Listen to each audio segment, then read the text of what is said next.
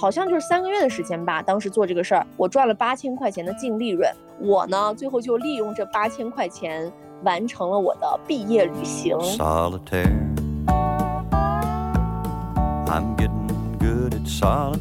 一个人扛着一个一大包黑袋子的衣服，然后先到宿舍里面去把它盘点清楚，然后再挂到格子铺里面卖。你还要去占一个好摊位呢，就是你要占一个人流量比较大那种摊位，然后要去。来到了一个开放的社会，如果你有能力和想法的话，你就尽情的去做就好了。对，没有任何人会定义你的人生，你的生活必须是什么样，完全没有。欢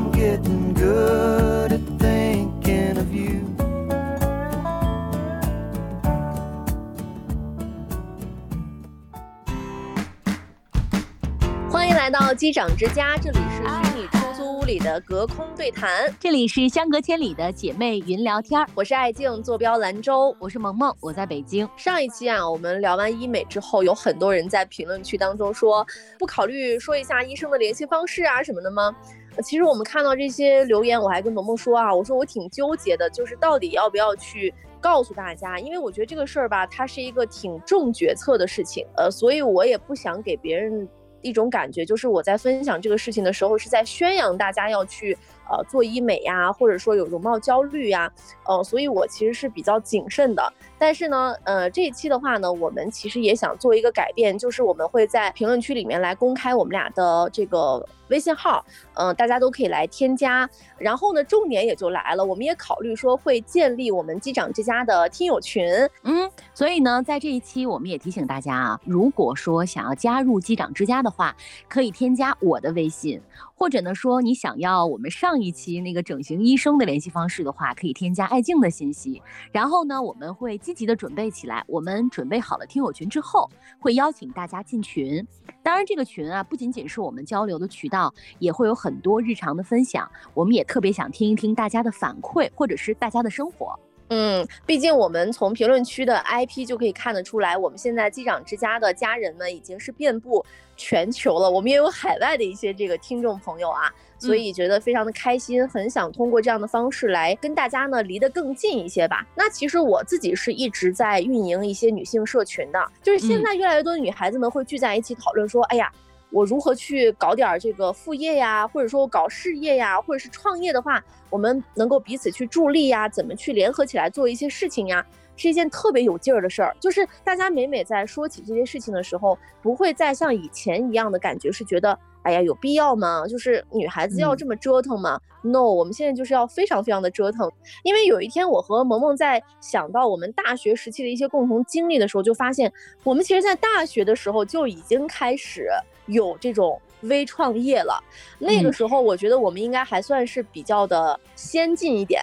但是如果你现在放眼到现在的大学校园的话，我们那点根本都不算啥，因为现在的大学生，我觉得搞钱的方式真的太多了。对呀，因为我们那个年代不像现在啊，就通讯工具比较多，然后展现自己的方式也很多，无论是什么带货呀，或者是通过短视频来展示自己，那会儿我们都没有，因为我们上大学那会儿，互联网呢是刚刚崛起，网购也仅仅是有 PC 端，就是在电脑上可以来进行网购。所以呢，我和爱静我们俩聊了聊，就发现我们有很很多共同的在大学里面的一些创业做生意的小经历，我们当时呢就是在校园这个小小的圈子里面去发现商机，然后呢尝试着做一点小的生意，当然有成功的也有失败的，我们分享出来会觉得是一件特别有意思的事儿。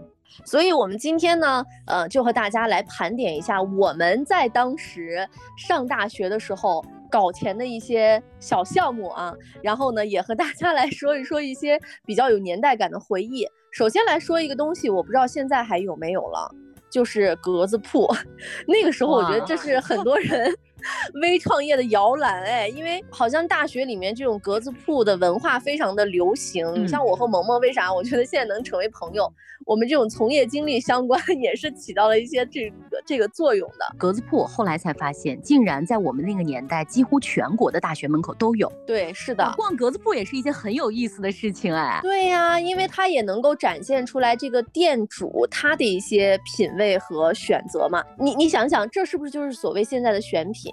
因为你的格子铺就是你要自己去填满的呀。然后像我们两个人呢，就是在不同的城市里面都卖过衣服。格子铺，我给大家先形容一下，可能有好多小朋友不知道，它就是在一个店铺里面有很多的格子，它把这个格子呢分别来出售，然后你就可以在里面卖所有你想到的一些东西。当时租了一个大格子，好像一学期是一百二十块钱，就在那个格子里面布置，布置好了之后呢，就放一些自己的衣服。如果有人买的话，就跟这个店主来结账，这个店主呢会每个月把一些营业额和一些收入来跟我们做结算。哎，我们好像不太一样哎，我我忘了这个结算是怎么结算的，但。是我记得我们当时是要去看店的。我的这个格子铺的合伙人呢，就是我们小红书博主小雨。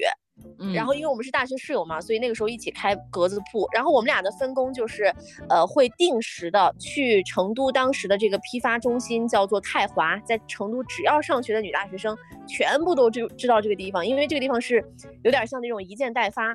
就你日常去买东西的话，也可以去砍到很低的一些价格，但它里面的东西的更新速度很快，谈不上什么质量，但是样式呢非常好看。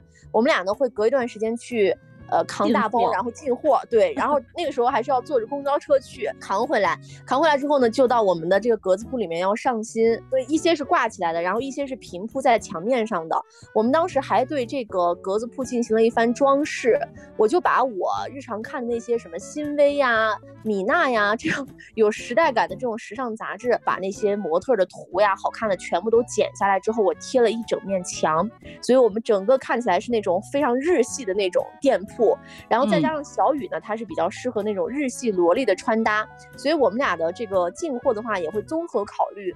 我们俩的这种风格，我格子铺里面进的衣服，我跟你说真的是五花八门。我在南京进过货，当时我哥在卖那个模特，人体模特，然后人体模特上面很多样衣，我哥就给我寄过来。那会儿的品牌非常时尚，我跟你说，我进的衣服全部都是 Only 啊，Very Moda，像原价卖到什么三九九，然后我这边可能就卖到一百多块钱，所以大受同学们的欢迎。我还卖过很多丝巾什么之类的，都是这种大牌货。但我我们不去考证说这个东西是真是假哈。反正我就记得我哥那会儿就给我寄上两大包过来，寄到校门口。我当时呢就是一个人扛着一个一大包黑袋子的衣服，然后先到宿舍里面去把它盘点清楚，然后再挂到格子铺里面卖。当时北京特别流行的叫动批，动物园批发市场也是扛着从北京回来，然后在学校里面卖。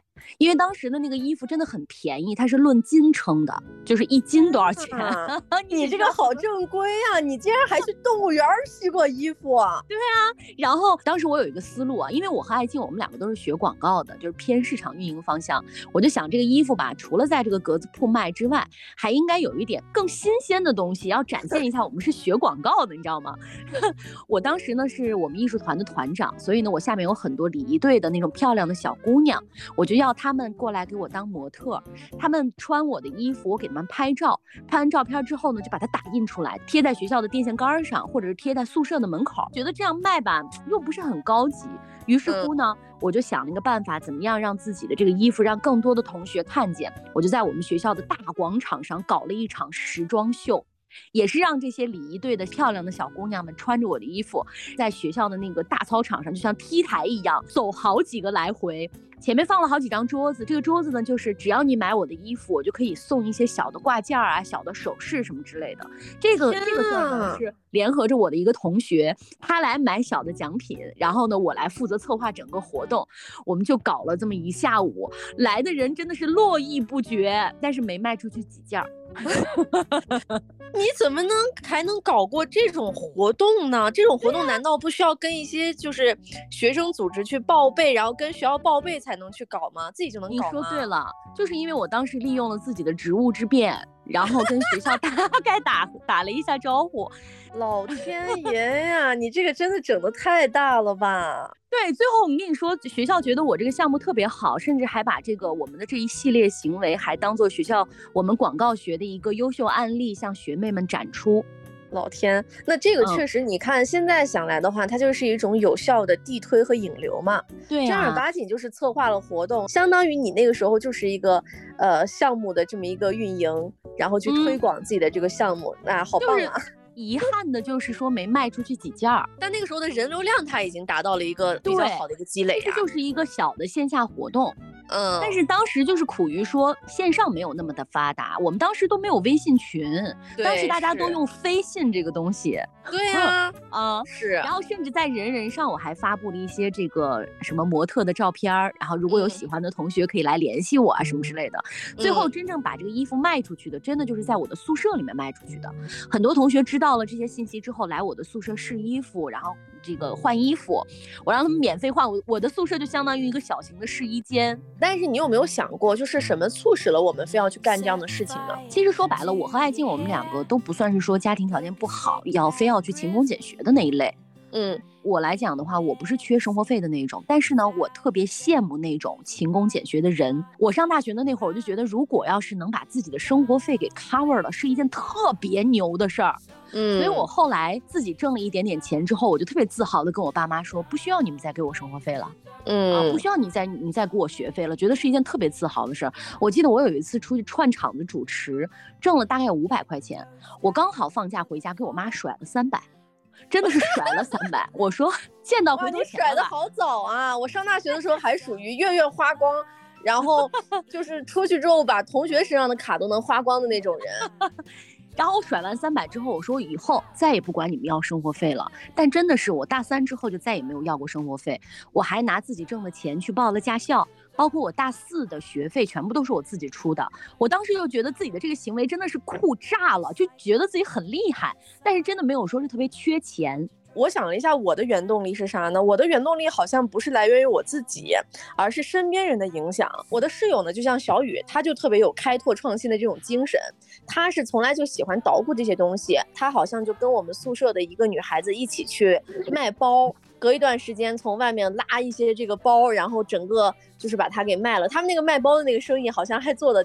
挺好的，挺那么回事的。你刚刚提到那个人人网啊，这个也是我觉得时代的眼泪。我当时其实差点也在人人网上有一个这种可以持续发展的一个机会，就是啥呢？就我当时发了一。呃，我当时发了一个帖子，这个帖子就是在说各种女明星的一些什么呃容貌的这种评价，就是每一种人是什么样的美啊，类似于这种。当时这个帖子一下就火了，火了之后，我记得当时那个阅读量好像是应该是有八万，就会有人来私信我说能不能在你的那个帖子里面贴广告，然后呢是按天来计费的，就是哇塞，只要植入那个广告之后，一天会给我给八十块钱还是多少钱？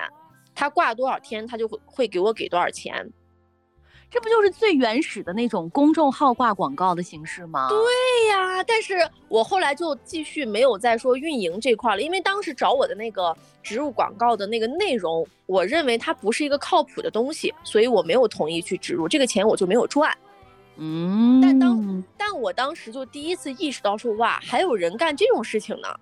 嗯，他们就跟现在的小红书一样，包括现在的抖音，其实也是一样的玩法。你没有发现吗？现在很多那个短视频，在突然流量爆火了之后，就有人会让他们在评论区置顶的里面会发一个广告，或者是发一个什么信息。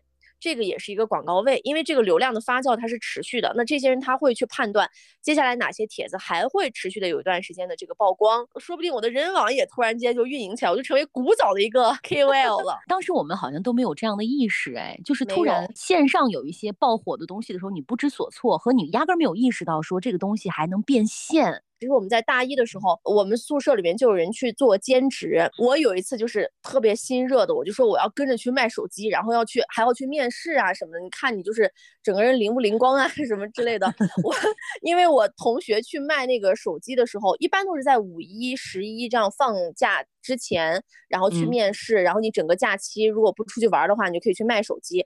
我当时就真的是纯属好奇，就是别人弄我也想跟着去弄。兼职还发了一双绿色的那种漆皮靴子，然后我觉得还挺好玩，就是做那种地推，会发一些品牌的这种小东西，我觉得特好玩。结果我第一次跟人家出去面试的时候，我就把我手机给丢了。然后丢了之后，那天下午拿公共电话给我妈打电话，我说妈，我手机丢了。我妈说咋丢的？我说我出去的时候坐公交车，然后公交车上被顺了。我妈说出去干啥？我说做兼职，然后面试去了。然后我妈就把我狠狠骂了一顿，说掏钱让你上学呢，啊，你都不愿意吗？然后就把我骂了一顿，我就出师不利。后来呢，就是有一次就是礼仪的活，你知道礼仪这个要求它会比较高，它是要那种盘量调顺的这种类型。我那次好死不死，不知道咋回事就被选上了，因为我上大学的时候其实一个也是一个胖墩儿，而且也是那种黑熊，你知道吧？就是相较于人家川渝的女孩子呢，就黑嘛，然后再加上也是比较呃，就没有人家那么纤细。白嫩那种感觉，而且我也就是算是个子相对来说还高一点的那种状态。结果那一次我就不知道人家是指错了还是咋回事，反正就把我给选上了。选上了之后，因为成都每年有非常盛大的这个糖酒会，做礼仪的话呢，一一天是一百五十块钱。然后人家提供衣服，然后你要挂着那个酒的那个横幅，呃，每天呢就是大概就是在那儿站着，要有那种迎宾的感觉，然后还要有可能还会简单的要介绍一下酒啊什么之类的。你自己只需要穿一个高跟鞋就行了。我那时候连高跟鞋都没有，但是我当时觉得一百五好多呀，所以就每天跟着同学坐那个公交车，然后去那个展会现场换衣服，然后一站就是一天。再往后的话呢，他就会有一些公司号称自己是某某演唱会的这种代理，就说你只要去掏钱办他们公司的卡，就会给你提供那种志愿者的这种活动，然后你就可以免费去看演唱会这些东西。我有同学就真的是蹭成功了，就是去人家演唱会的现场当志愿者，然后我也办了，但后面有一些经历比较惨痛，我觉得这个之后。我们可以单拉一期再说，这个就基本上是我们上大学的时候最普遍的一种形式，就是做兼职。但是这些好像跟微创业，呃，关系也不是特别大，因为你自己的那种发挥主观能动性的这方面是比较少的。哎，你说到做兼职，其实我上大学的时候有一个特别清晰的认知，因为我大部分的同学呢都出去发过传单，搞过那种那会儿特别流行填那个问卷儿。一天差不多能挣三十到五十块钱，也差不多这个数。当时呢就觉得我不要去做这些兼职，因为我觉得这些兼职对我的人生经历和我未来想做的事情没有帮助。我要干干什么呢？我就要干，比如说，呃，我去主持一场活动啊什么，我觉得对我以后的业务是有帮助的。我要拿自己这个特长，然后去去做一些事儿。知道我上大学的时候，除了在格子铺里面卖衣服，我还发现过商机。就是我发现啊，很多同学不爱洗袜子。当时兰州有一个特别大的批发市场，叫东部批发市场。我当时就批了两箱子袜子去卖。当时就觉得是要去摆地摊呢，还是要去格子铺，我都觉得有点慢哈。我就拿了一个箱子，嗯，就真的觉得卖的有点慢，就拿了一个箱子，从我们宿舍从一楼到五楼挨个敲门去卖我的袜子。我记得当时好像是五双三块钱，就是带丝袜也带棉袜的那种，因为当时批的也很便宜，就用这种超低价去挨个的去卖袜子。当时我一趟下来，可能两天就能把我那一箱子袜子全部卖完。到手数了数，可能也没挣多少钱，但是我就觉得是一种特别勇敢的尝试，你知道吗？就是把真的那个社交能力一下就打开了，跟各种各样的人去介绍，最后还有一点点袜子卖不完，就在学校的那个门口看着谁就问他说：“你买袜子吗？我这个袜子是刺抛的，然后也很很经穿，什么是棉的，还给人家扯说你看我这个袜子弹性很大。” 然后他们就来买我的袜子，我的天！要不说我们俩咋能搞到一块儿去呢？真的就是经历太相似了。这种事情真的很多人我觉得会嗤之以鼻，觉得你为啥要干这样的事情？觉得好丢脸呀，对不对？然后拉不下脸。对，我也干过这样的事情，而且我现在讲起来的时候，我都觉得这个。特别特别可笑，我干的这个事儿是啥呢？我忘了是我大一还是大二的时候了。总之就是其他的年级刚好有人在军训，就大一的新生不是要军训吗？刚好我们学校的超市里面在做卫生巾的地推活动，你只要登记自己的电话号码。就可以给你送十包还是二十包这种就是单个的那种试用装的卫生巾，你知道吗？然后我就和小雨啊，还是和小雨，我们俩真的是 固定的合作伙伴。以后我说不定还和小雨，我觉得能干出点啥来。利用自己身边各种各样的手机号，比如说什么爸妈的呀，然后那个我们自己的呀，然后还有就是同学的呀，但是同学人家可能不需要嘛，男同学的呀，反正就是把人家这些手机号码全部收集起来之后，兑换了好多这种试用装的这。这种卫生巾，哎呀，一大袋子，你知道吧？然后我们就挨个敲门去这种大学军训的宿舍里面去卖。你知道的作用就是啥？就是垫鞋底子。对，我们也干过这个事儿，因为当时发的那个胶鞋有点凉，对，是硬的很。然后呢，你说你经常垫那个鞋垫子吧，它又会臭，好像是，所以你就垫这个卫生巾的话，它刚刚好，而且随时就是可以扔掉，可以勤更换，然后又软软的这种感觉比较舒服。所以我们当时就没有成本的情况之下，把这个就全部给卖出去了。而且呢，就是从一个宿舍楼开始敲的时候，敲到大概那个宿舍楼都没走完，我们整个这一袋子卫生巾就被一 钱而 空。然后我和小雨就直接拿着钱出来之后就把钱给分了。我记得当时好像卖了就是六百块钱。那很多哎，对呀，你想学的时候，对啊，一晚上我们俩就干了这么一票，当然这一把子后面也就再没了，因为人家那个地推也不做了，我们就 干了这么一个尝试。当时真的就是觉得就是臊皮的很。然后我和小雨我们俩站那个楼道里面，我就说我真的我有点就是不知道咋进啊，我我就社恐发作。然后他说没事儿就进啊，他别人又不认识你。现在想想应该是我大一的时候，因为我从大二的时候就进了校园广播站。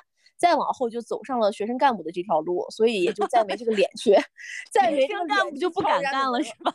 对呀，因为那个时候就已经算是学校里面的一个比较有名气的一个学生了。然后你走在路上，会有一些人会认识你。我总不能再拉着一袋子卫生巾，然后到人家宿舍门口敲门，别人一看说：“哎，你不是广播站的站长吗？”那我不丢死人吗？后来就逐渐有了包袱。再就没干过这种事情了。哎，我当时因为也是学校里面算是风云人物啊，因为我经常主持学校的活动，就是学学。然后学妹啊什么的都认识我，也算是在这个主持行业里面，在我们学校算是头把交椅。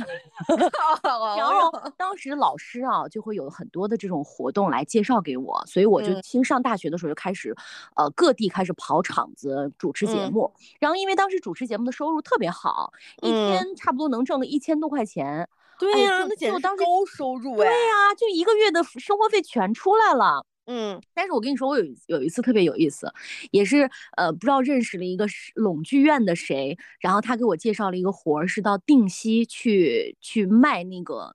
定期去卖那个太阳能，还有冰箱。我记得当时就是两场，一场呢是晚上特别盛大那种，你知道还有灯光的那种哈，需要一个主持人站在台上，然后给大家来介绍一下我们这个活动啊。然后呢，下面就是聚集人气的这么一个事儿。当时主办方准备了好多那种小的玩偶，就往下扔的那种。哇，我就是边说，然后边往下扔，下面的群众就特别的这个嗨，你知道吧？还有一天活动呢，是要把我拉到哪个村儿里头去卖太阳能，下面的村民们啊，呃，就是来看热闹的。所以我当时不管你普通话说的好不好不重要，你得练习那个当地的方言。天然后我就记得下面的大叔啊，还有一些这个大婶们就嗑着瓜子儿，然后再看我。我当时还有一些小的问答，你知道吧？一场挣了一千五。哇，那放到现在都是很炸裂的价格了，好吗？绝了！那一千五那个时候就是一个一个月的生活费呢呀。对呀，这一个半月的生活费呢，一个月生活费才一千块钱。我当时两场下来就挣了三千块钱，就等于是半个学期的钱就出来了。哎，好励志呀！你想象我们俩走到今天这一步，没有一步是白走的。以前的这些铺垫，所有都算数了，太夸张了。哎，真的，我跟你讲，我那会儿。就是进电台面试的时候，我还把我这一部分的经历讲给了总监听，总监就觉得太有意思了。当然也主持过很多特别正式的一些场合，比如学校的一些峰会啊，然后还有一些什么老师的培训什么的，都是我去主持。当时就给个一两百块钱，但都觉得已经很多很多了。我也有这方面的相对来说的这个特长吧，但我除了在学校里面主持一些那种，就是比如说名人来到我们学校有一些什么签售会啊这样的一些活动之外，我的商演在成都就接过一场，然后把我的病就给去了，因为我那场商演是一个商场的一个类似于像促销的这种活动，然后当时观众里面就有一个神经病，就他一直要上台。他一直要互动，然然后就特别吓人，你知道吧？然后那次这个活动做完之后，虽然说收入也很可观啊，后来我觉得这个事儿干不成，就感觉 外面的世界很危险，我以后不能在学校外面再去做这样的一些主持，而且我特别怕麻烦。嗯，就是你要化妆啊，然后要穿什么衣服，这是我最头疼的。哎，所以我觉得最享受的过程，这是我最讨厌的过程。享受的过程，我最讨厌的过程。所以这是我们俩本质的区别。你现在想一想，就是我们以前在学校里面做的这些事情，还有一些我们现在也在做的。比如说我那个时候就是。摆地摊儿嘛。当时我们在毕业的时候，其实大家就是要处理自己的这种闲置嘛，你然后你东西怎么样拿走呀什么的，我就会给我自己的摊子会有一些这种小装饰。我们那个时候的固定的装备就是你要拿一个灯，然后要拿一个桌子。呃，然后你要铺一个好看的布，对吧？然后你还要做好你整个的那个摊位的那个陈列，并且我那个时候是会有节奏的放出我的一些东西，我并不是会同一天把我所有炸裂的款都放出来。我们可能比如说毕业的时候摆上它。三四天的时候呢，我就会分批啊，我今天出的是这批货，明天出的是那批货。我从上大学的时候就是一个购物狂，所以我这个东西特别特别多。你还要去占一个好摊位呢，就是你要占一个人流量比较大的那种摊位，然后要去我们占好那个摊位之后，每天就要吆喝，吆喝了之后跟同学们还要聊天，然后还要搭售，你这个脑子要随时转呢。人家看上这个了，你说哎，你把这个也带走，我给你直接搭上你走。所以我的那个摊子也是一个生意比较好的一个摊子。那我到现在为止，我也会搞这种闲置出售啊，然后在我的社群里面也会做这种秒杀呀。这不就我大学的时候就开始干的这个事儿，多 少年了还在这干这个事儿着呢。嗯，你知道我还干过一个就是挺轰动的事儿啊，这个事儿也让我挣了不少钱。我大三那年的时候，刚好认识一个比赛组委会的姐姐，她呢是在甘肃搞那种才艺比赛的。嗯，他当时呢就招了我们很多大学生，就说如果你们要是认识一些生源的话，你可以告诉他们我们这个比赛是全国性的，让他们来报名参加，因为这个参加是有报名费的，大概一个人报名就是五十块钱到一百块钱吧。但是呢，他会给你一个全国的资质。当时很流行这种才艺比赛嘛，我就开始各处联系各大学校的这种音乐系呀、舞蹈系呀，然后还有这种乐器系的老师。然后这个老师呢就会帮我去组织他们班里面的学生统一来报名我们这个活动。当时一个学期差不多挣了有个呃六千多块钱，我下个学期的生活费什么的就搞完了。而且这个活动就是讲出来，它是一个很高大上的活动。嗯，其实但是想起来，现在其实就是拉人头嘛，拉人头搞活动。觉得更重要的是，你了解了整个这个活动的流程，然后怎么样送学生们去北京。反正总之就是那会儿就觉得是一件还挺棒的事情。一旦涉及到你有这种合作伙伴呀，然后还有利益分配的时候，其实就我觉得又升级了，不光是你一个人的事儿，你还要考虑到别人的利益。然后你还要考虑到长久的这种分配机制，对吧？这个也很重点。对，就是从一个个人，你变成了一个团队，帮你在做这个事儿。该如何调动别人的积极性？如何去让大家一起帮你拿到结果？其实这不就是创业当中我们搞团队的那一套嘛？对，所以我们俩的镜头就是微商啊，就当微商，我觉得简直太 适合我们俩干了。微商是我们的毕生追求，就是哎，就是特喜欢通过这种线上啊，然后跟别人产生这种交易的这种感。感觉特别好，而且有一群人可以跟你从事一样的这个事情。对，所以关于微商这一趴呢，是我们俩很重要很重要的一趴。我们也一定会辟一个专区来跟大家讲一讲我们俩干微商的这些事儿啊。天呐，压轴大戏啊！我觉得每个人都或多或少的尝试过微商。然后你要从最早追溯的，我跟你说，我整个大学的创业历程当中，最成功的还真就是做微商的那一把。接近大四的时候，这个活儿呢是我妈当时给我找的，我根本压根儿不知道这一块儿。然后我妈说：“哎，说我认识一姐姐，然后她是在北京的一个商贸公司，那个时候是最早市面上开始出现一个概念和名词，叫做原单。”嗯。他就是在做这种大牌原单的这个公司上班的，所以那个时候他就有了自己的副业。然后他有一个小号呢，就是会发这些原单的一些款式。他们公司的话就经常会有那种余留，呃，数量是真的是不多。然后呢，你就是抢到为止这样子。你知道我的客群们都是谁吗？不是学生，全是我的阿姨们。然后包括你在哪里卖啊？我在 QQ 空间里卖。那你说这是不是自媒体？我那时候还上新呢。我我那个时候上新的话是分日期上新，因为我平时学生工作也比较忙啊，主持各种工作。然后我大概每天会抽一天的时间跟这个姐姐对一下货。每周选一个时间段去上新，上新的方式是，首先我会先把这些呃牌子呀、这些介绍啊什么的，我会发一篇日志，那个时候叫日志，会把不同的品牌和不同的这个货呢上传到 QQ 空间的不同的相册里面。所以大家看完这个日志之后呢，平时也可以去看我的这个相册。在微信上记了账之后，阿姨们会给我的银行账户里面汇钱。就直接转账。但是因为都是熟客，你知道吧？也不是不认识的人，所以每次都是啊，先发了之后货弄完之后，有一个阿姨甚至是月结，那个阿姨是我的大客户，就是特别照顾我的生意，就几套几套的这样去拿，然后就月结。通过这件事情了解到了很多的一些大牌，包括大牌的复线，包括每个大牌的那种设计师的风格和他们家的一些品牌历史。记得我就从这个事情上知道了什么。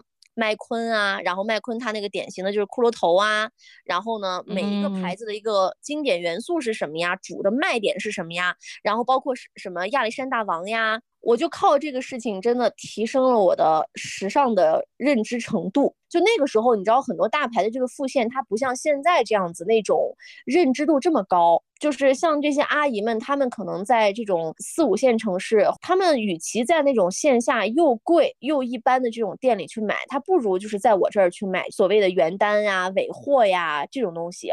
你这就是最早的电商啊，对，因为质量真的是蛮好的。然后呢，样式就更不用说了，都是那种新的那种品牌。好像就是三个月的时间吧，当时做这个事儿，我赚了八千块钱的净利润，就在我的银行卡里面躺着。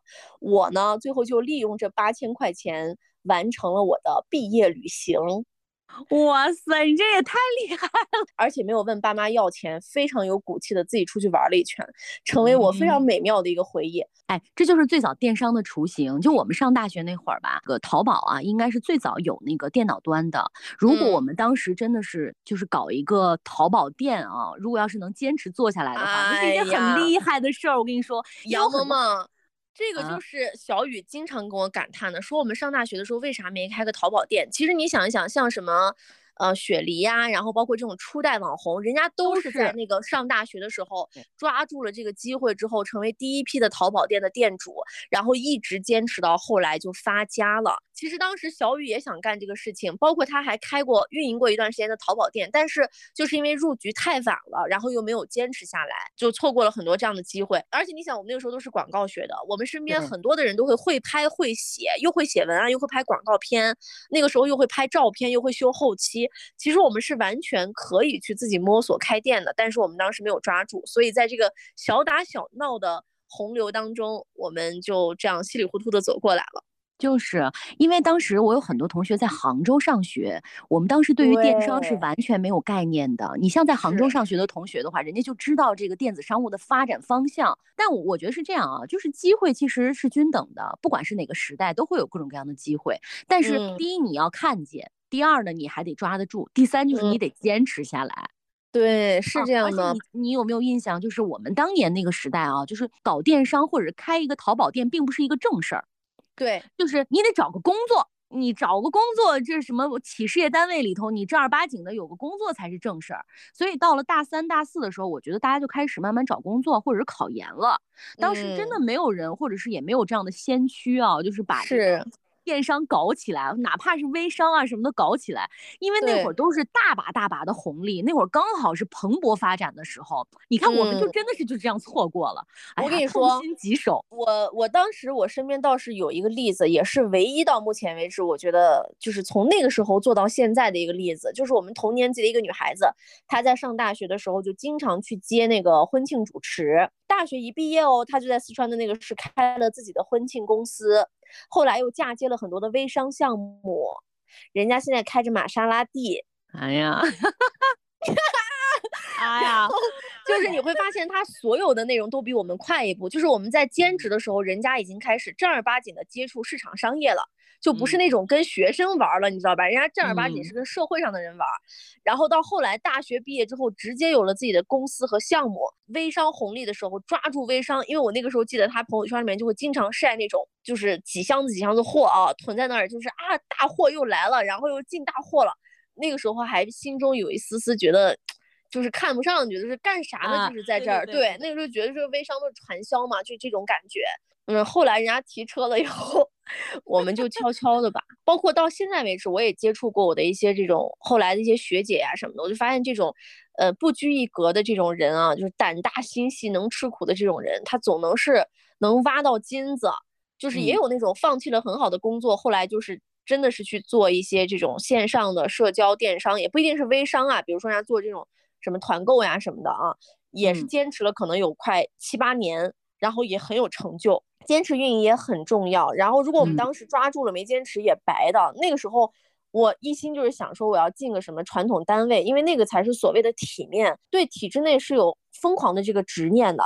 嗯，因为身边确实没有这样的这种选择可以供你去参考。但是现在的大学生有太多了，包括像兰州本土的，我知道一些这种大学生的博主啊、网红啊，人家现在都开始开自己的 MCN 公司了，甚至可能还没有毕业的情况之下，都开始筹办自己的 MCN 公司。最差最差的这种网红博主都能够稳定的变现，甚至有一些人可能就能立下说，哎，比如说我三年之内或者是五年之内，我就要赚够一百万这样的豪言壮语。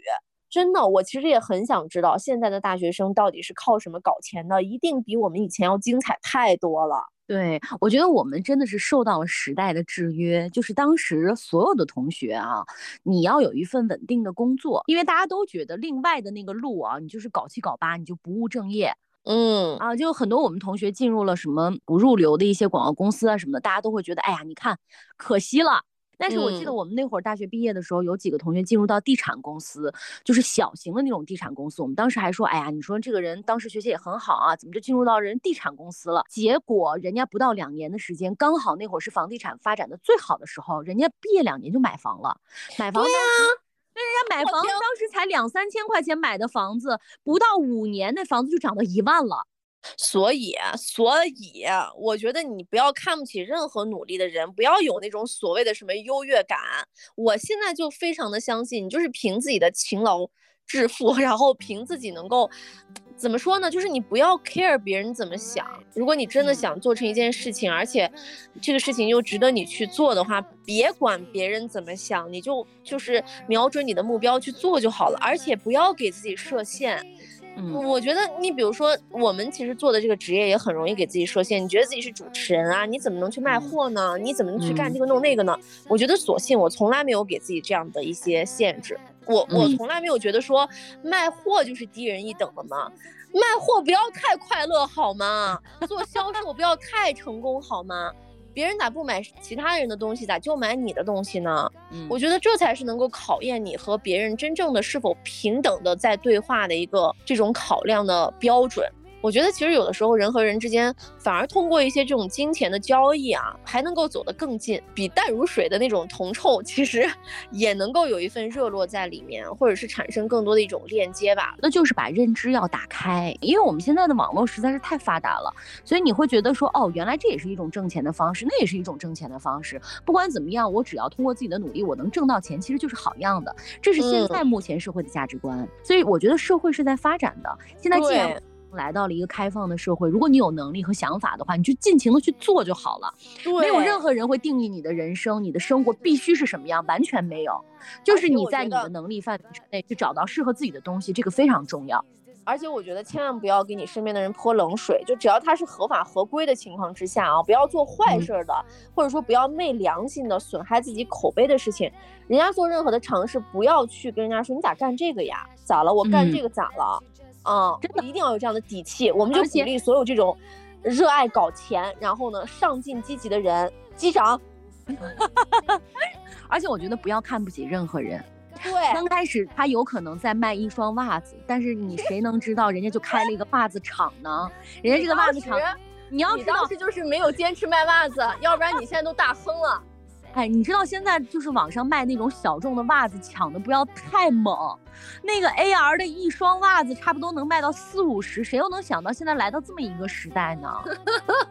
哎，我真的是当时应该好好包装一下我的袜子，五五双三块钱卖低了，弹性那么好。啊，行吧，以后希望我们俩能够在这种创业的碰撞上，然后擦出更多的火花。活到老学到老吧，我觉得也许我们以后还能尝试出来更多有意思的事情呢。只要我们没有停下来，我们还一直呃热情的拥抱这样的一些事情，就很棒了。我们也欢迎大家在评论区里面啊来说一说，看看你们有没有干过这些倒买倒卖的事儿。大大学时候的一些丰富经历，欢迎大家来分享。另外，我们特别想知道说，如果现在在收听机长之家的大学生们，你们现在有没有一些兼职啊，或者是一些搞钱的一些项目啊？